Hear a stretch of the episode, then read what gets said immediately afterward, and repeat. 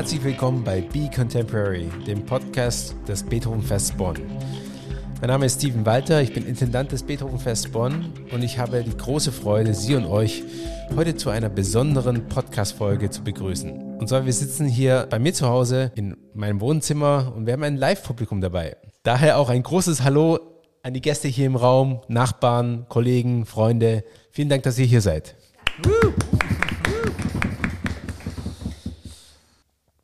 Bei uns hier zu Gast ist heute Fabian Müller. Er ist ein sehr, sehr großes Talent am Klavier und er ist ein Bonner, geboren in Endenich und lebt auch heute dort mit seiner jungen Familie. Fabian studierte bei Pierre-Laurent Aimard und hat schon sehr, sehr viele spannende Erfolge vorzuweisen. Unter anderem spielte er mit dem Münchner Philharmonikern, mit der Staatskapelle Berlin unter Daniel Barenboim, der ihn auch sehr persönlich förderte. Er war Preisträger beim ARD Musikwettbewerb und spielte in der Carnegie Hall. Wir freuen uns sehr, dass Fabian Müller beim Beethovenfest ebenso eine wichtige Rolle spielen wird. Er ist einer der Residenzkünstler, dazu gleich mehr. Und wir freuen uns, dich hier zu haben. Hallo Fabian. Hi, freut mich, dass ich hier sein darf. Du bist ein Bonner Jung, stimmt das? Ja, das stimmt, das stimmt absolut. Ich bin in Ende geboren und ja, ich bin Bonner Jung. Was heißt Bonner Jung eigentlich? Weiß ich auch nicht. Ich glaube, da habe ich neulich nochmal drüber nachgedacht. Ich glaube, das heißt dass man so. Ist irgendwas spezifisch daran, also im Vergleich Ja, was sehr Banales, so. aber ja, das weiß ich gar nicht. Ich habe einfach so, äh, wenn man Straßenzüge beim Spielen entdeckt, das macht so eine spezielle Beziehung zu einer Stadt, die man, glaube ich, später nicht mehr reproduzieren kann, finde ich persönlich. Was hast du, das ist die Einstiegsfrage in diesem Podcast, was hast du zuletzt gehört? Was ich zuletzt gehört also, habe. Hol mal dein Handy raus und was hast du zuletzt auf Spotify ab Ja, warte, das mache ich. Ich teile mir allerdings den Account mit meiner Frau, also es könnte unangenehm werden für alle. Jetzt steht hier ganz klassisch Simon Rattle, Berliner Philharmoniker, Brahms Symphonie Nummer 4. Okay. Ist auch wirklich. Du bist also wirklich so Klassik-Nerd, du hörst auch ich in deiner bin, Freizeit ich höre Klassik. auch gerne Klassik. Ey, das muss ich ehrlich sagen. Wir hatten neulich eine Freundin zu Besuch, die nie Klassik hört und eigentlich nichts damit zu tun hat und die meinte, sie hat jetzt angefangen Klavier zu spielen und sie würde jetzt tatsächlich manchmal klassische Musik hören. Mhm. Und ich habe gesagt, das gibt es ja gar nicht, das mache ich auch. ähm, nein, ich mache das gerne. Äh, also wir haben das streng aufgeteilt in, in, äh, mit meiner Frau. Wir haben sehr viel das Radio äh, laufen, da höre ich also alles, was so äh, an Pop-aktuellem Geschehen so in den Charts gerade läuft. Und ich höre sehr gerne klassische Musik, vor allem Brahms, äh, Bach, äh, ja, viel Bach, wir hören wahnsinnig viel Bach. Du bist mit deiner Frau seit deiner Kind, Jugend nicht. Kindheit, das wäre ein bisschen unangenehm. Nein, aber Jugend zusammen. Also Sag mal Jugend zusammen, in der Schule, in der Schule sind wir zusammengekommen. Ja, in der Oberstufe in Bonn. Erstmal das Abendgymnasium, ja. Okay. Ja, sehr schön. Und ähm, ja. Du bist Pfarrer, Pfarrersohn. Ich bin Pfarrersohn, ja. Das war ist auch schön. Also ich muss sagen, ich, manchmal denke ich mir, es wäre aufregend, wenn ich irgendwas Spannendes erzählen könnte, dass ich eine unglückliche Kindheit hätte. Aber ich habe leider eine sehr glückliche Kindheit gehabt. Ich kann mich wirklich überhaupt nicht beschweren. Einer von fünf Kindern? Eins von fünf Kindern, das ist vielleicht das einzige Manko. Ich habe vier ältere Schwestern, also das reicht vielleicht schon für die tragische Geschichte, aber ähm, nein, die, ähm, ich hatte, ich habe tolle Geschwister und wir, wir waren so eine, so eine, ja, es ist ja wirklich so eine Büllerbü-Familie irgendwie. Wir haben uns nicht super viel gestritten irgendwie. Es wurde immer viel Musik gemacht. Also es ist so eine Bubble gewesen auch, aber eine schöne. Aber stimmt es, dass deine Schwester dich zum Musikspielen gebracht hat? Habe ich irgendwo gelesen. Ja, also meine älteste Schwester, die hat auch Klavier gespielt, die haben alle Instrumente gespielt, aber meine älteste Schwester hat großen Eindruck auf mich gemacht, als ich sehr klein war. Und zum Beispiel dann immer die Brahms. Kann ich auch bestätigen, war bei mir auch so. Ist schon so, ne? Sehr dominant, ältere Schwester. ich weiß gar nicht, war die dominant? Vielleicht. Die war sehr streng später in Konzerten. Ich erinnere mich noch, die ersten Konzerte, die ich hatte, hat sie immer danach gefragt, ob ich nicht auch Tonleitern mal üben müsste und sowas. Das weiß ich noch. Also streng sind ältere Schwestern schon manchmal. Mhm. Aber ähm, ja, die hat Brahms Stücke gespielt und das mochte ich. Das fand ich gut. Und wann hast du angefangen mit dem, ernsthaft mit dem Klavierspielen? Schon mit vier. Ich wollte es unbedingt lernen, dann hat mein Vater mir Stunden geschenkt. Er spielt gut Klavier. Und äh, dann bin ich ganz schnell zu Rosemarie Zartner gekommen, eine ganz tolle Lehrerin hier in Bonn. Und da hatte ich totales Glück, weil die hat mich dann äh, zweimal die Woche unterrichtet und ähm, ich verdanke der dann eigentlich alles, weil wenn du dann in diesen entscheidenden Jahren nicht eine gute Lehrerin schon hast, glaube ich, ist es sehr schwer. Und wie, ähm, wie, wann war für dich klar, so Musik, also Klavierspielen ist es? Ja, das wird mir immer gefragt. Also eigentlich immer. Ich habe immer voll damit kokettiert, dass ich vielleicht was anderes mache. Auch weil ich sehr früh das Gefühl hatte, dass Aber ich Leute damit ärgern kann. so zu sagen, ich mache was anderes als Klavier? schon. Also wenn dann so Leute gesagt haben, ja, vielleicht kannst du das sogar mal professionell machen. Dann habe ich gesagt, nö, kein Bock. also weiß ich nicht. Das war immer so, so was ich gesagt habe, aber eigentlich war mir das völlig klar. Und wenn ehrlich zu sein, wenn ich sehe, wie hart äh, Leute arbeiten müssen im Beruf, äh, ich hab, muss sehr hart arbeiten im Moment, aber die, das Maß an Spaß, was ich in meinem Beruf habe, ist wirklich man darf es gar nicht zugeben. Also wie gesagt, wir sind heute unter uns, deswegen kann ich sagen, aber es ist eigentlich... Hört niemand es, zu. Hört niemand. Es ist wirklich kriminell eigentlich, was für ein, was für ein Spaß mir das macht. Ah. Okay, und das, das stresst dich nicht. Ähm, du spielst ja sehr viel Solokonzerte und so. Es stresst mich furchtbar, ja. Und es ist auch ein furchtbarer Beruf. Das hat was sehr Ambivalentes, total. Also jetzt gerade auch, es ist so viel und... Du, Also- du hast Spaß am Schmerz sozusagen. Nee, gar nicht. Da habe ich gar keinen Bock drauf. Und es kommt wirklich eine große Portion des beruflich, äh, äh, beruflichen Klavierspielens, äh, finde ich unglaublich nervig und da habe ich überhaupt keinen Bock drauf. Äh, wie Oh. damals noch, kein Bock. Aber was macht dir Spaß dann, wenn du sagst, du hast so viel Spaß? Was Na, ist jetzt das? zum Beispiel äh, im April spiele ich beim Heidelberger Frühling Wundebrede Klavier Teil 1 und ähm, ich Bei der freue mich. Konkurrenz oder was? Wie bitte? Bei der Konkurrenz. Konkurrenz. Ja, aber ich äh, zum erlaubt. ersten Mal. Deswegen mache ich erstmal in Heidelberg, bevor ich in Bonn. Mal gucken, ob es gut wird. Ähm, nein, nein. Ähm, ich- das, das werde ich morgen wieder üben oder freue ich mich jetzt schon drauf. Hm. Weil es auch so schöne Musik ist einfach. ne? Es ist einfach gute Musik und äh, es gibt fürs Klavier unendlich Repertoire und ähm, also, ja. Du hast mal im, im äh, SWR 2 Interview erzählt, dass du über ein Jahr geübt hast, bis du ein Stück überhaupt erstmals spielen konntest. Also dass du sozusagen sehr geduldig Stücke geübt hast, also als du noch klein warst. Ist das äh, immer noch was, es war ein Stück von Ligeti, Ah, ist ja. immer noch was, was, äh, also übst du lange für Stücke oder bist du so jemand, der sich Sachen sehr schnell draufzieht und bist du geduldig in dem Sinne auch? Ja, gute Frage. Ehrlich gesagt würde ich schon behaupten, dass ich relativ schnell bin. Ähm, und das manchmal auch mag, ähm, zu wissen, so zack, in einer Woche schweres Kammermusikstück, jetzt stürze ich da rein und dann wird es gespielt. Was ich nur traurig finde, wenn man das so kurz macht, nach drei Monaten weiß ich nichts mehr. Es bleibt überhaupt nicht im Gedächtnis. Und äh, äh, äh, es bleibt auch irgendwie nicht in, in einem drin so verfangen. Und deswegen gibt es eigentlich so zentrale Repertoirepunkte, die ich lieber versuche, über Jahrzehnte zu spielen und die, die geben einem dann viel mehr. Aber ich mag beides gerne eigentlich, ja. Ist ja auch im Leben so. Es ist wichtig, die Dinge zu haben, die du, ähm, äh, wo du dich lange rein investierst, wo du irgendwie äh, den Kampf auch aushältst, wo du äh, alle Höhen und Tiefen mitmachst und wo du unglaublich lange belohnt werden kannst. Und es ist wichtig im Leben, diese Sachen zu haben, wo du einfach äh, schnell irgendwie ähm, äh, mutig und ohne Angst davor zu fallen, irgendwie was ausprobieren kannst und, und dann war es auch nicht so wichtig im Endeffekt. Du bist jetzt 33, 32, 32 bin ich. 32? 32. Gibt's irgendwie Stücke, 32. Hast du du sagst, 33 gesagt? Ich bin 32. Wichtiger Unterschied.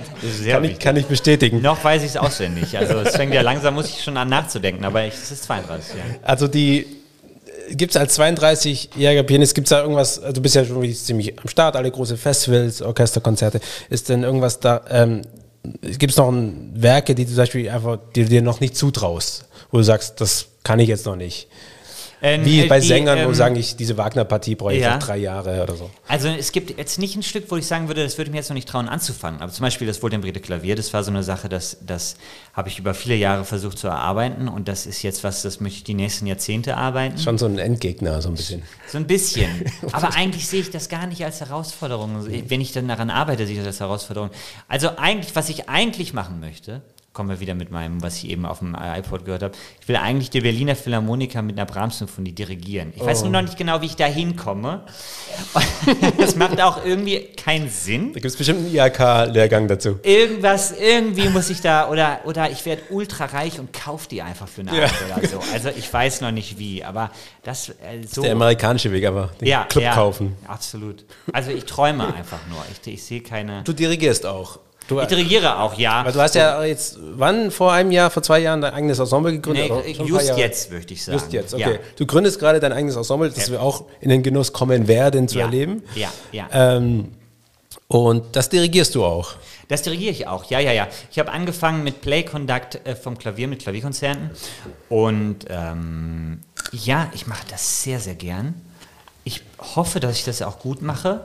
Und irgendwie denke ich immer, äh, dass das, also es gibt Momente, da denke ich, ich, ich, ich hätte doch auch ähm, schon, ich meine, das ist so ein anderer Weg, aber ich hätte auch mit fünf anfangen können, schon nur noch Dirigent zu werden. Also es ist irgendwie, ich, ich, ich fühle mich fast genauso als Dirigent wie als Pianist, obwohl ich eigentlich nur Klavier spiele bislang, was natürlich auch wieder total unlogisch ist. Aber wie gesagt, wir sind hier unter uns, deswegen kann ich das ja so sagen.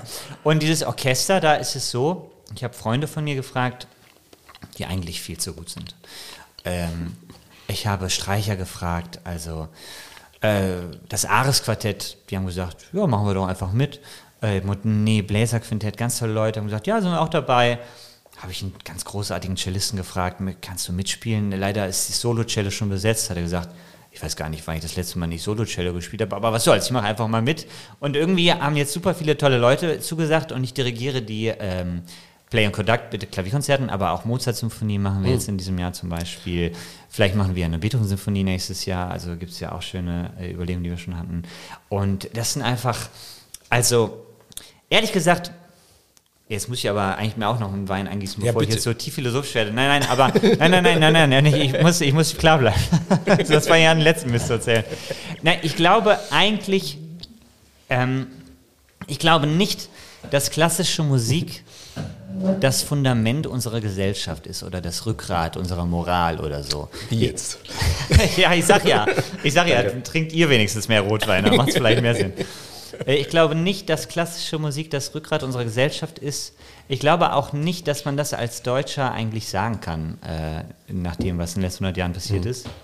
Ich glaube, letzten Endes, alle Menschen machen alle nur irgendwas, äh, um damit zurechtzukommen, dass das Leben eigentlich wirklich keinerlei äh, erklärbaren Endlich Sinn. ist. Es ist endlich und ich verstehe auch einfach nicht, warum.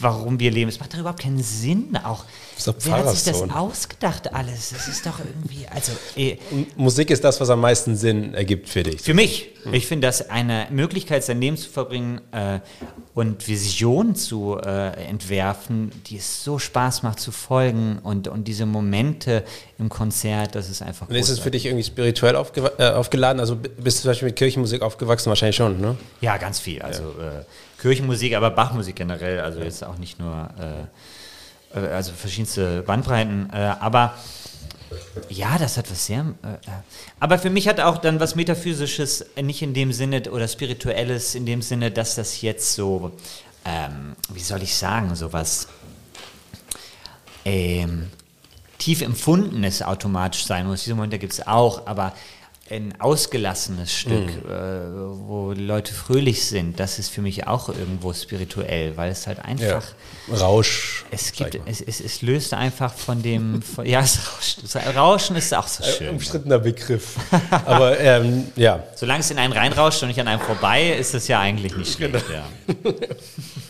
ähm, was war denn das, das Beste und das Schlechteste oder Schlimmste daran, in Bonn aufzuwachsen? Das ist auch eine gute Frage. Was war denn das Schlimmste? Ähm, ja, diese ganze äh, Festspielhaus-Geschichte und äh, die Situation um die Oper und das in den letzten Jahrzehnten und dann diese Konflikte innerhalb der Stadt immer und diese riesige politische Unzufriedenheit und dieses Gefühl, auch da eigentlich, das können wir direkt bei diesem Thema bleiben. Also die Schwere des Lebens kann man sich nicht mit Bonner Lokalpolitik vertreiben. Auf jeden Fall. Das kann man nicht behaupten. Also, du Ähm, bist ja ein Kind, so wie ich auch, ein Kind der 90er, sozusagen 90er, 0er Ja. Jahre. Ähm, stimmt, und da war Bonn natürlich auch stark im Umbruch wahrscheinlich und man hat so auch ein bisschen vielleicht Phantomschmerz empfunden von ähm, Ja, das habe ich nicht mehr so mitbekommen, würde ich sagen. Aber was ich schon sagen würde, dass einfach alles irgendwie ein bisschen marode ist und man, man, man weiß einfach nicht, wie man irgendwie. Also es fehlt ein bisschen die Vision so. Ich meine, wer hatte gesagt, wer Vision hat, muss zum Arzt gehen? Äh, war es nicht. Äh, Schmidt war es, ne? Ich glaube, ja. Äh, Wo natürlich auch was dran ist. Aber irgendwie ein bisschen Vision finde ich schon auch nicht verkehrt. Und ich weiß aber auch keine Lösung. Also ich will jetzt auch nicht der Politik hier irgendwie mh, sagen, dass die alles falsch macht oder so. Aber dass man einfach dieses Gefühl von neu und neuem Schwung äh, das ist schon was, was ich mir wünsche, dass es mehr passiert und wo ich mich auch gefreut habe jetzt beim, beim Beethoven-Fest. Ich habe das Gefühl, im Moment äh, gibt es hier so einen Geist von, von frisch und neu. Und ich hoffe, dass wir da in den nächsten Jahren, aber auch in den nächsten Jahrzehnten, dass es einfach äh, weitergeht und äh, ja, ich weiß nicht, im Rheinland sagt man ja, it believe nix wie it war. Und, äh, Das heißt, das habe ich nicht verstanden.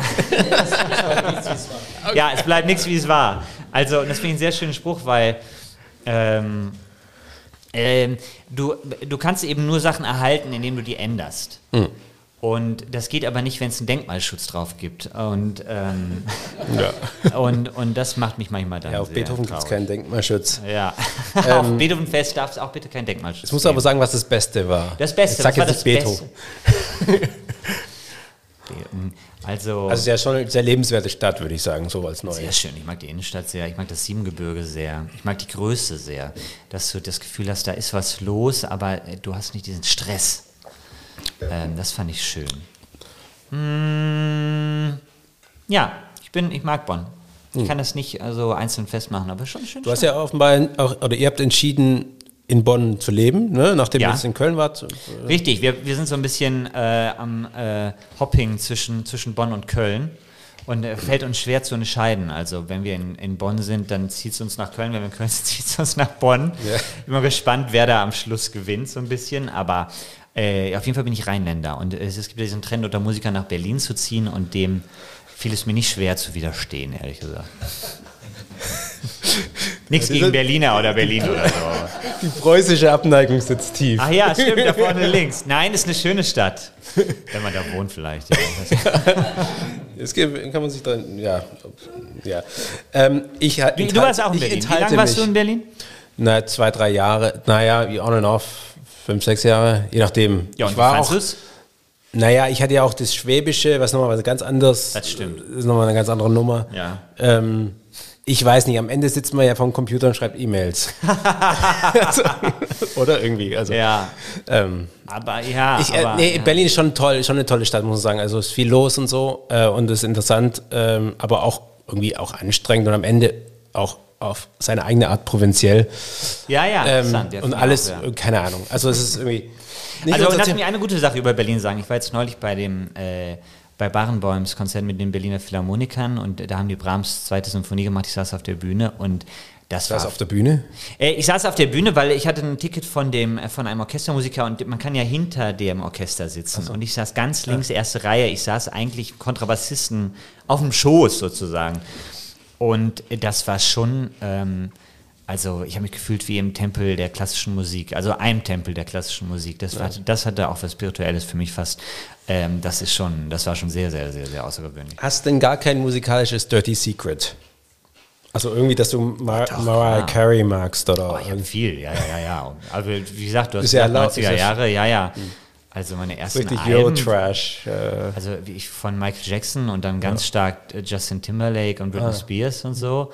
Dann auch System of a Down zum Beispiel war ich großer Fan oder ja, habe ich viel gehört. Und dann muss ich ja sagen, ich bin ja, wenn wir also bei Dirty Secrets sind, sozusagen bei, äh, ähm, ich spiele sehr gern Computer. Also ich bin eigentlich ein sehr großer bist ein Nerd. Gamer. Ich bin ein Gamer schon. Und außer Computerspielmusik, also manchmal äh, ziehe ich mir auch Assassin's Creed Musik rein oder so. Das lässt sich dann vielleicht früher auch nicht so richtig mit klassischem, mit dem Bild des klassischen Musikers vereinen, aber heutzutage glaube auch ich, eine ist Form von Virtuosität irgendwie. ja und auch schöne Musik. Ich meine, es ist wie Filmmusik. Es ist, äh, es ist nicht so intellektuell stimulierend, aber äh, sehr schöne Musik, sehr gute Musik, sehr gut orchestriert.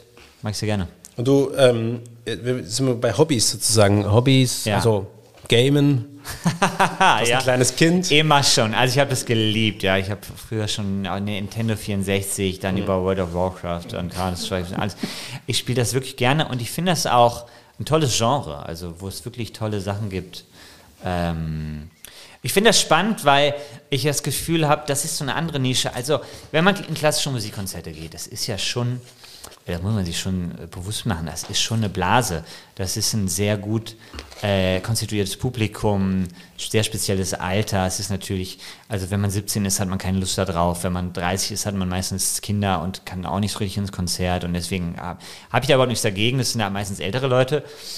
Wenn ich äh, am Game bin, sind es halt mehr so die 15- bis 30-Jährigen. Es ist so eine ganz andere Blase. Mhm. Und ich bin hundertprozentig überzeugt, dass wenn man sich die Zeit nimmt, könnte man einen Rentner, der einen Bildungssonat von mir mag, zu einem großen Gamer machen und ich könnte einen Gamer zu einem großen Klassikliebhaber machen.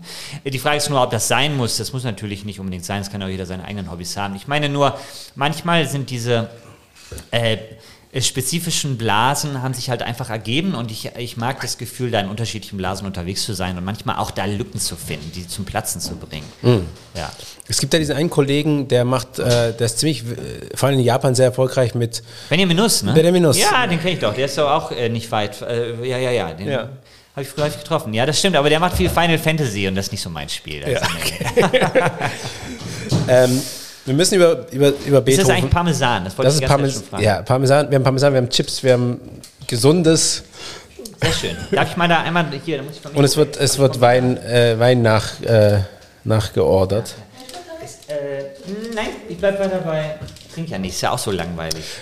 Du trinkst nie, ne? Du trinkst keinen Kindheit. Alkohol. Ich trinke sehr wenig, weil das wäre dann mein nächstes Hobby. Ich mache sehr gerne viel Sport. Ich nehme lieber die Tomaten. Aber das wiederum ist sehr löblich. Das Gaming ist auch sehr löblich. ähm, nein, ich mache, äh, ja, ich mache das auch nicht aus Löblichkeit. Äh, Nein, das ist Nee. alles dasselbe. Was, was machst du für Sport? Ja, ehrlich gesagt. Was also treibst du? Ich, äh, ich, ich, ich liebe Fußball und habe das sehr viel gemacht. Bist du Fan? Ja, ich bin auch Fan, eher so Spielerfan, also Messi.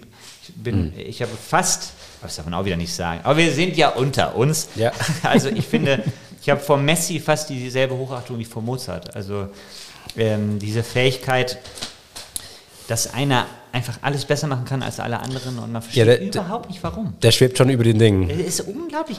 Und vor allem eben Fußball habe ich auch viel gespielt und kann das dann ein bisschen nachvollziehen. Es ist, es ist für mich nicht verständlich, wie er das macht. Es ist für mich in keinster Weise Es ist wie, die, als ob die Zeit anders läuft irgendwie für ihn. Oder irgendwie eine andere. Ja, und auch die, wie er, wie er dann also Pässe spielt in Lücken, die ich nicht sehe. Also ich spiele ja sowohl Fußball selber habe ich viel gespielt, als auch als Gamer wieder FIFA, was ja auch ein tolles Ja. Spiel übrigens ist.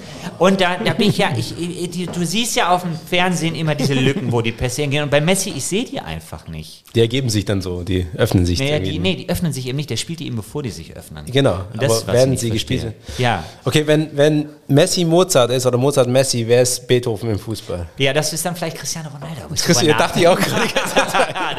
der Arbeiter. Der CR7 Messi ist der, so. Alles, dem alles zufliegt und äh, Cristiano Ronaldo ist der, der, der viel Ein geschubst bisschen mehr. Testosteron. Und Ja, ja. das ist, glaube ich, die gewagteste Vergleich, der jemals über klassische Musik angestellt wurde. Aber die lassen wir einfach mal so stehen. Jetzt. Wir sind im Geburts, äh, in der Geburtstag Beethovens. Äh, man kommt natürlich an Pianisten zumal nicht an Beethoven vorbei. Ja. Wie, was fasziniert dich an seinem Werk? Was ist für dich das Besondere daran? Ja. Ähm, oder das, was, was dich reizt? Äh, Ich finde, mich reizt einfach, dass ähm, also ich habe Beethoven als Kind nicht so gemocht. Äh, und nicht so verstanden, oder aber was heißt verstanden, vielleicht verstehen wir es auch nicht, aber das hat für mich nicht so Sinn gemacht. Und äh, ich glaube wirklich, dass ich fast jeder Takt von Beethoven äh, ist Ausdruck von äh, so einem ähm, ah ja, es klingt wieder so pathetisch, aber so einem dem Wunsch, die, die Welt besser zu machen oder wenigstens zu sagen, dass die Welt gut sein kann. Ich habe nie das Gefühl, dass diese Musik entspannt ist, eigentlich im eigentlichen Sinne. Ich habe auch selten das Gefühl, dass es Takte gibt bei Beethoven, die äh, eine Art ästhetische Schönheit als Kern oder Ziel haben. Wie es schon mal bei Es Chopin ist immer vorkommt. Energie und immer Richtung, Es ist Dynamik. immer, es ist immer wie als möchte er was Großes sagen. Und das finde ich, äh, dadurch, dass er das so unglaublich gut komponiert hat, mit so sehr kurzen kommunikativen Themen, die er sehr komplex verarbeiten kann, ähm, ist eine Musik entstanden, die unendlich gut funktioniert, die ein mitnimmt und, und bereichert und, und, und fesselt wie vielleicht keine andere Musik und die ich auch sehr anstrengend finde. Also, wo man jetzt hier mal ein bisschen äh, Ja, ja. was, was, was äh, Kritik zu sagen. Ja, ja. Also, ähm, es ist, äh, es ist, man braucht Kraft. Ich brauche immer Kraft für Beethoven. Ja. Ja, es ist selten easy listening irgendwie, ne? Selten easy listening. Und, Oder easy und, playing. Und wenn man easy listening braucht, dann stört das auch sehr die Musik. Sowieso, wieso er auch als Mensch immer äh, gestört hat. Ja. Aber ähm, äh, es ist ja auch häufig, das ist auch sehr interessant, wenn ich Stücke lerne und die dann Konzert spiele. Ich weiß häufig nicht vor dem Konzert, wie funktioniert das jetzt im Konzert. Wird es gut funktionieren, wird es schlecht funktionieren? Habe ich das Gefühl, es funktioniert gut oder schlecht? Und in der Musik von Beethoven funktioniert es sehr oft sehr gut. Es ist sehr, sehr schwer, aber es funktioniert immer sehr gut, weil, weil es eben so. Ähm, was ist denn Funktionieren in äh, Musik? Also Ja, was ist funktionieren? Dass Also man es- auf es- der es- Bühne das Gefühl hat, es geht auf. es hat sich Es- gelohnt, ja. ja. Und, und, und, und man muss keine Schwächen überbrücken, sondern das Stück trägt ein und auch das Publikum, ohne dass man etwas Außergewöhnliches tun muss. Äh, man muss einfach nur die kompositorische Arbeit zum Leben erwecken und dann packt die alle, die da sind. Das würde ich sagen, heißt funktionieren. Ja. Wir haben hier in diesem Live-Podcast ein kleines Spiel. Und zwar haben unsere lieben Gäste vielleicht, glaube ich, etwas aufgeschrieben. Und zwar Fragen, die sie immer mal den Fabian Müller stellen wollten. Und äh, während du hier ein bisschen was essen kannst, endlich, weil du so viel erzählen musstest, den Moment. ähm, sammeln wir hier so ein paar Fragen. Ähm, und ich werde sie dir so zuschmeißen und du kannst mal sehen, ob du sie beantworten möchtest. Ist das Parmesan? Äh, Hab ich gerade eben ist schon das, was ist das? Ja, eben. Gruyère, ja. Kein Parmesan. Ja, schon. Wird mir hier falscher Ah, okay. Käse untergeordnet. Spielst du auswendig oder nicht auswendig? Beziehungsweise spielst du mit dem iPad oder auf, auf Klavier? Auf Papier, Also- Entschuldigung. Der Trend geht ja mehr und mehr dazu, dass man auch nicht immer auswendig spielen muss. Und ich finde das auch gut, weil manchmal ähm, lenkt es fast auch ab. Also ich bin immer noch ein großer Fan davon, dass man ein Stück auswendig kennen muss, aber ich bin kein Fan davon, dass man keine Noten da haben darf, äh, weil ähm, das manchmal, finde ich, gar nicht, kontra, äh, gar nicht produktiv äh, ist für das Stück. Deswegen finde ich, mit, Musik, mit Notenspielen ist auch erlaubt. Muss jeder iPad oder Papier? ja, iPad mache ich gerne. Ich lege mir das gerne so rein, dass es quasi äh, nicht mehr direkt vor der Nase ist, dass ich jetzt die ganze Zeit reingucken muss, aber dass ich es einfach dabei habe und dann habe ich das Gefühl, ich kann eigentlich freier und besser spielen. Wie viel kommst du noch zum Üben mit Kind? Ja, das ist Also im Moment. Äh, Fabian hat ein sieben, acht, zehn Monate, Zehn. zehnmonatiges Tochter. Tochter. Ja.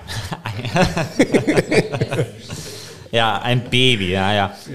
Mm, Ach, das ist so toll. Mm, Also im Moment, mm, ich weiß nicht, es ist aber auch dann immer so, es ist so typisch. Also dann hat man Corona, ne? Und alles wird abgesagt. Und dann kriegt man ein Baby und man kriegt tausend Konzertaufträge. Also, Bei uns war es andersrum. ja, Wir ja, haben ein Baby, gemacht. wir haben ein Baby mit, äh, mit Corona bekommen. ja, Das das war- ist clever, haben Freunde von uns auch. ist eigentlich schön. Vor allem, die waren, im, äh, das Kind war fast zwei Jahre lang nicht einmal krank. Hm. Und wir sind jetzt seit drei Monaten eigentlich äh, erkältet. dafür, dafür sind wir jetzt umso kränker. Ja, aber noch kränker kann man eigentlich auch nicht mehr sein, als wir jetzt die ganze Zeit sind. Also das ist auch so nervig. Aber kommst du jetzt zum Üben oder nicht?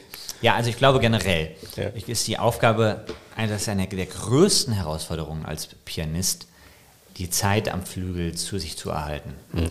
Äh, Und das eben nicht nur das Baby, sondern die, die Organisation von Konzerten, das E-Mails. Reisen, Podcasts. Äh, ähm, also ja, also es kostet alles so viel Zeit und Sorry. wirklich, ja, es ist so nervig. Nein, das ist ja total schön und deswegen, Ja. das sind ja all diese Sachen, für die man das alles macht. Man muss nur einfach ähm, sehr diszipliniert sein. Und wenn man merkt, mehrere Tage hintereinander, man hat eigentlich nicht mehr diese Crunch-Time an, an, an purer, purem Üben, äh, dann ist das immer gefährlich. Und daran, äh, äh, daran habe ich sehr viel. Und ich bin sehr eine Mischung aus sehr diszipliniert und überhaupt nicht diszipliniert. Also ich kann ganz schwer morgens aufstehen. Also ich glaube bis heute, dass Ah, weiß ich auch nicht. Ich fühle mich, würde dass mein Baby mir morgens immer noch eine Narkosespritze geben, kurz bevor ich aufwache. Ich bin so müde morgens. Ich kann auch einfach nicht aufstehen. Und äh, zum Beispiel, ich vergesse auch ständig alles überall. Also jetzt habe ich schon wieder meinen Koffer im Zug liegen gelassen vor ein paar Wochen. Das kommt mir bekannt vor. Ah, es ist so, äh, äh, also ich weiß nicht, das, da bin ich so richtig Klischee-Künstler auch. Wobei die das ja gut zuschickt von der Deutschen Bahn. Ne? Ich habe manchmal inzwischen das Gefühl, das, ist fast, das kommt Versicherer bei mir zu Hause an, wenn ich es direkt in der Bahn lasse. Also ähm, aber worauf ich hinaus wollte, äh, an anderen Aspekten bin ich schon sehr diszipliniert und es ist im Moment so, dass ich morgens anfange zu üben und äh, E-Mails mache und so weiter, dann nehme ich mir Nachmittagszeit für mein Baby und wir essen gemeinsam, bringen das ins Kind, äh, ins kind bringen es ins Bett Und dann äh, wird einfach wieder gearbeitet, eigentlich, bis wir ins Bett gehen. Oder Gepodcastet zum Beispiel. ja, das ist, das, ist ja, das ist ja keine Arbeit. Das ist Glaubst ja du, glaubst du, dass Musik besonders bei jungen Menschen das Leben zum Positiven wenden kann? Ja, das glaube ich schon, ja. Absolut. Ich glaube, dass auch andere Sachen in Frage kämen, aber Musik ist besonders, besonders, äh, ähm, ja, wie sagt man? Potent irgendwie. Äh, potent, ja. Nehmen wir das Wort, ja. ja. Potenzial ist viel Potenzial dafür, dass es dein Leben sehr glücklich machen kann, ja. Glaub ich. Gibt es ein Konzertort, wo du auf jeden Fall einmal in deinem Leben spielen möchtest? Ähm, Festspielhaus in Bonn? das wäre doch mal was. noch ein bisschen Leben haben wir noch. Ja, ich will ja auch nur wieder provoziert. Äh, wobei ich mich echt freue jetzt mal wieder auf die Beethovenhalle. Das ist für mich fast wie so ein, wie so ein Film, den ich als Kind mal gesehen habe und mich gar nicht mehr daran erinnere, so ungefähr. Ich bin gespannt, wenn die mal wieder aufmacht. Ansonsten Berliner Philharmonie, mit den Berliner Philharmonikern. Und zweite Hälfte dirigiere ich, dirigiere ich die mit Brahms Symphonie. Ja. Du bist Endenicher, Schumann war auch Endenicher. Was verbindet euch? Ja, dass wir beide Endenicher waren. Äh, ich habe da immer, da habe ich immer Fang gespielt. Da, das war so, das war so meine direkte. Rund um sein Grab von gespielt. Ja, ist wirklich so. Ich wusste gar nicht, dass das Schumann da war. Also ähm, und was, äh, was mich musikalisch mit ihm verbindet, ich habe schon manchmal diesen Eindruck, dieses, dieses, ähm, äh, ich mag dieses ähm, ungebundene dann der Musik und dieses Losstürzende. Und ich bin auch jemand, der eher schnell, ähm, schnelle Tempi hat und, und, und nicht zu gemütlich gerne ist, ja. Habt ihr Star-Pianisten eigentlich was untereinander? Kontakt untereinander? Oh ja, interessante Frage. Äh, sehr wenig, äh, weil man sieht sich ja nie. Das ist immer das Blöde. Man, man, man trifft sich eigentlich. Aber man kennt sich schon. Du kennst wahrscheinlich schon Igor Levit und die üblichen. Also Igor ist ein alter Freund von mir, den habe ich oft gesehen, ja, ja, und mit dem äh, habe ich auch ähm, regelmäßig Kontakt. Äh, mit anderen ist es schwierig. Ich versuche dann ab und an Konzerte zu besuchen. Ähm, und es lässt sich eigentlich sehr gut aufteilen in zwei Gruppen, nämlich in denen, in denen ich immer das Gefühl habe, es gibt untergründig so eine Konkurrenz. Man ist res- respektiert sich. Und dann gibt es wirklich die, wo ich das Gefühl habe, jetzt ist es, äh, die, man, man fühlt sich wie im selben Boot und versucht eigentlich dieselben Sachen und man ist total freundschaftlich verbunden. Und ich wünschte, man würde sich häufiger sehen. Und hörst du als Böncher Jung auch Karnevalsmusik? Ja, klar, absolut. Also ich mag Karneval, meine Frau liebt Karneval, deswegen höre ich im Moment sehr viel Karnevalmusik zu Hause. Aber ja, doch, doch, doch. Und äh, ich unterscheide extrem zu- äh, zwischen äh, manchen Karnevalssongs, die ich sehr mag und manchen, die ich wirklich nur sehr betrunken hören kann. Ja. Mhm. Aber es gibt sehr schöne. Welche, magst du? Welche mag ich? Ähm, nee, nee, was war das? Nicht für eine schöne Zeit. Äh, jetzt habe ich den Text, Text falsch gesagt. Ja, super geile Zeit. Nee, nee, nee, nee, nee. Ja, super geile Zeit. Äh, super, super geile Zick, wenn wir schon, wenn wir schon genau sind hier. Ähm, das ist ein echt schönes Lied. Und das ist eben auch viel Erinnerung. Also Straßenkarneval, das ist auch meine Kindheit. Ja. Ich ich sag jetzt schon wie so ein alter Mann, aber ja. Es ist wirklich, als neu zugezogen, das ist wirklich eine spannende Sache. Es ist so ein bisschen. Habt ihr noch gar nicht Karneval gefeiert? Ne, wir haben es jetzt erlebt, so hier in Schweinheim. Ja. Und genau, wir sind bald eingeladen hier. Ähm, Ganz geil finde ich auch, dass du, in, wenn du hier in der Region bist und dann so jemanden triffst von Kassala oder so, dass du, dann denkst du, das ist jetzt so ein bisschen wie als treffe ich Brad Pitt und das ist ganz, ihr guckt mich alle fragend an, das ist so eine sehr erfolgreiche Karnevalsband. gehört. Ja, und das ist völlig unvorstellbar für Rheinländer, dass das, dass das nicht Weltstars sind. Also wirklich. Weltbekannt im Rheinland. Ja. Aber es ist eure Schuld, also. Ja, Kann ich euch helfen. das kommt noch, kommt noch. Ja, ja. Über ein paar Jahre. Ich war Beethoven, sogar am Elverrad. Ist egal, mach weiter. Nächstes ja, Be ja. Beethovenfest Bonn. Wir haben ähm, beim Beethovenfest äh, so ein Residenzprinzip. Also wir haben jedes Jahr Residenzkünstlerinnen, Ensembles, Solisten.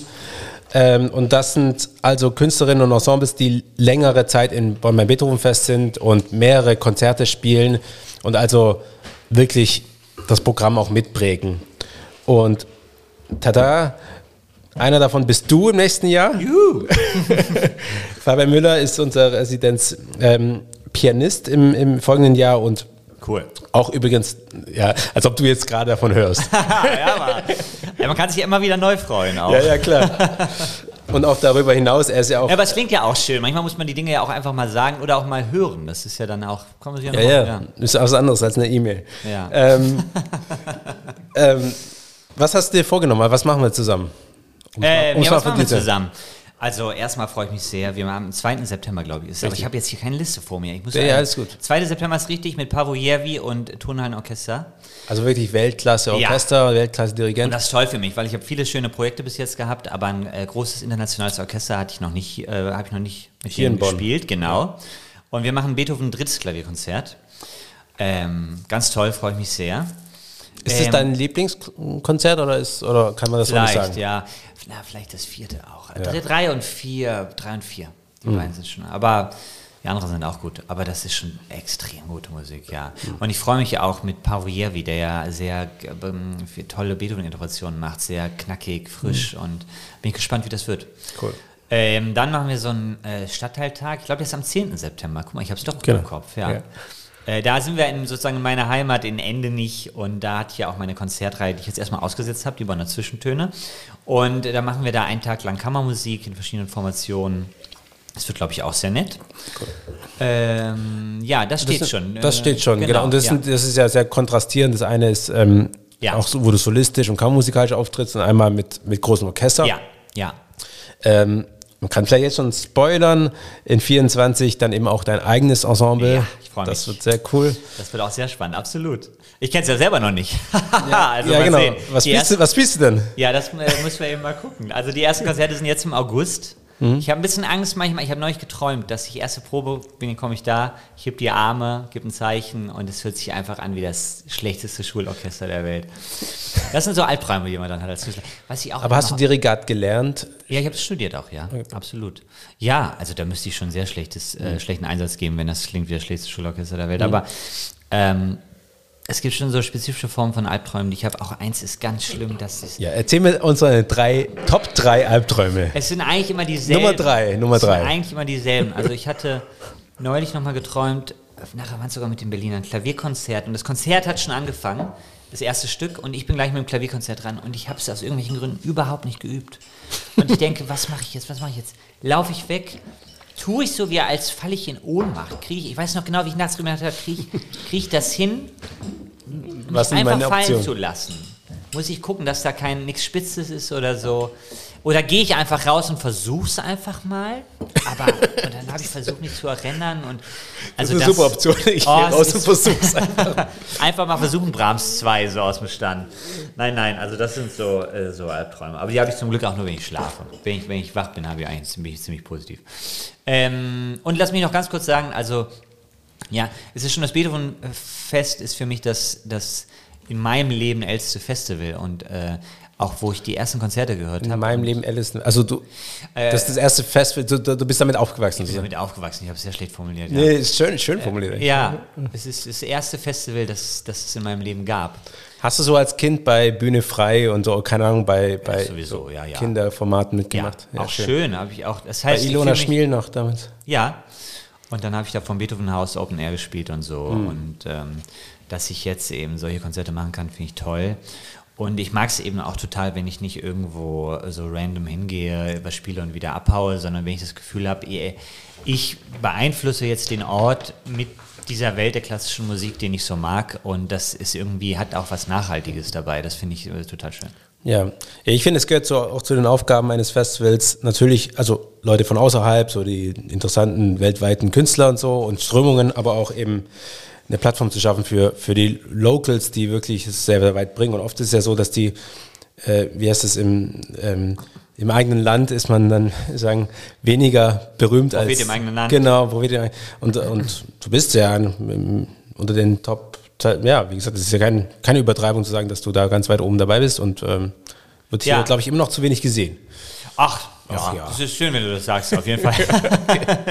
Bemühe mich. Es ist schon so, dass man dann äh, immer noch so ein bisschen der, der kleine Rheinländer Jung bleibt, so ein bisschen. Und ja. das hat auch sowohl was sehr Schönes als auch was äh, natürlich nervig. was Nerviges, aber insgesamt äh, will ich mich gar nicht beschweren, sondern fühle mich eigentlich von den Bonnern sehr ähm, umarmt. Mhm. Wir haben hier zum Abschluss dieses Podcasts ein Spiel, das heißt Overrated versus Underrated. Uh, okay. Und da geht es um, also überbewertet versus un unterbewertet. Ja. Und ich hau Sachen raus und du musst sagen, ob diese Sache, dieses Ding oder dieser Mensch oder Phänomen oder was auch immer überbewertet oder unterbewertet ist. Ja. Uh, are you ready? Ja, over, overrated und underrated, das sind ja schon mal zwei schwere Wörter. Genau. Schumann, also der Komponist, overrated oder underrated? Underrated, underrated, ja. Wirklich, aber der ist ziemlich highly rated.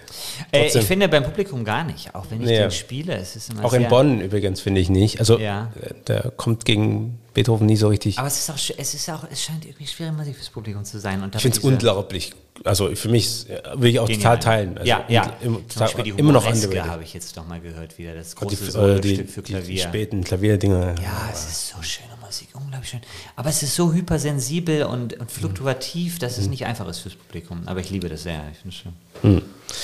Okay, jetzt ist es wirklich jetzt einfach, wir haben schon drüber gesprochen, aber der Karneval, overrated oder underrated? Ja, der ist, bei, der ist einfach genau richtig geratet. Und zwar ganz weit oben. ja, absolut. Ja, man kann fast nicht sagen, dass er underrated ist, weil er unglaublich hoch geratet Von ist. dir ist er underrated, auf jeden Fall. Das können wir festhalten. Ja, da arbeiten wir dran.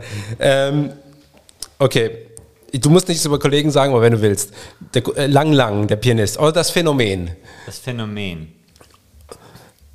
Ich meine, es, Ja, ja, als Phänomen, ein Phänomen ist immer overrated, Ja. aber ist natürlich ein guter Mann. ja, Ja. Ja. Also kann schon sehr gut Klavier spielen. Kann schon sehr gut Klavier spielen. Wir sind sehr, aber sehr extrem unterschiedlich. Wir kommen von unterschiedlichen Aber Richtungen. kannst du das Phänomen erklären, warum das so, un, so, ein- so, ein, unglaublicher Weltstar Nein, ist? kann ich gar nicht. Aber äh, ich finde immer grundsätzlich, jedes ähm, Phänomen in der Klassik, was die Klassik nach außen trägt, ist ein positives Phänomen. Ja. Deswegen finde ich das gut. Ja. Weil schon viele Leute erreicht, die vielleicht auch sonst gar nicht. Ja, total. Und der macht eben auch was, was völlig anderes als ich und das finde ich auch schön. Dann kann ich sagen, das finde ich blöd, aber äh, finde es toll, dass er das macht. Hm. Oder so. Sehr gut. Positiv formuliert. Ja. okay. Vielen, vielen Dank. Ja, sehr Fabian, gerne. Danke fürs dir. Danke Vorbeikommen. für, den, ähm, für die Bewirtung. Ja. Brot und Käse. Wir freuen uns sehr. Das war der Auftakt einer, einer Ja. vielleicht regelmäßig äh, wiederkehrenden Reihe von auch Live-Podcasts hier bei uns äh, zu Hause mit Freunden und Kollegen und Nachbarn. Schönes Format. Vielen, vielen Dank, Fabian, für, fürs Vorbeikommen. Sehr gerne. Bis zum nächsten Mal bei Be Contemporary, dem Podcast des Beethoven-Fests Bonn. Tschüss. Ciao.